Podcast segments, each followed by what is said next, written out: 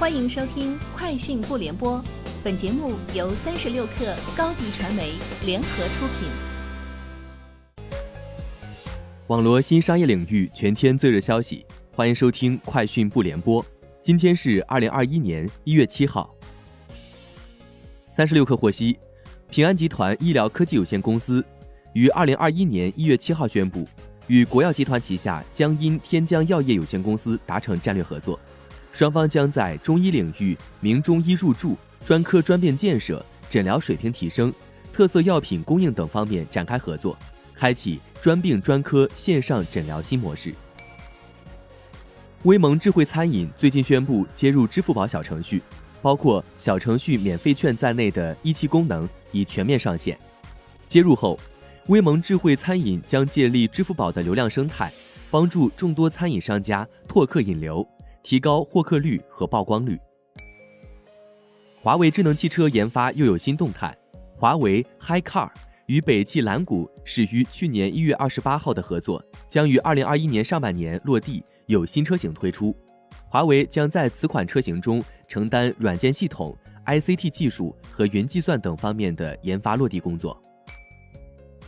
三星电子在今天凌晨首次以线上形式举行 First Look 线上记者会，并发布2021年 New QLED、MicroLED 与设计生活系列电视新品。三星表示，全新 MicroLED 系列将提供110英寸与99英寸两个型号，今年底前预计再推出更多小尺寸的机种选择。Facebook 智能眼镜有望于今年提前上市。但增强现实叠加视图体验可能会缺席。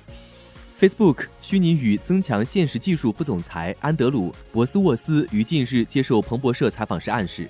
与陆逊 T 卡集团子公司雷朋合作制造的眼镜不会包含这项预期中的体验。据日经中文网消息，日本综合娱乐设施运营商朗玩宣布将在广东省广州市开设中国首家门店。该公司二零一九年九月在中国成立了合资公司，为开店进行了筹备工作。加上此次开设的店铺，朗玩计划共计在中国开设约八家店。福特、通用和菲亚特克莱斯勒三大汽车公司最新发布数据显示，三大车企二零二零年美国市场销量均同比下降超过百分之十，但通用第四季度销售情况有所改善。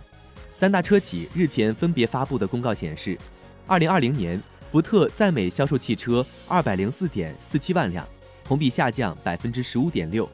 通用在美销售汽车二百五十四点七三万辆，下降百分之十一点八；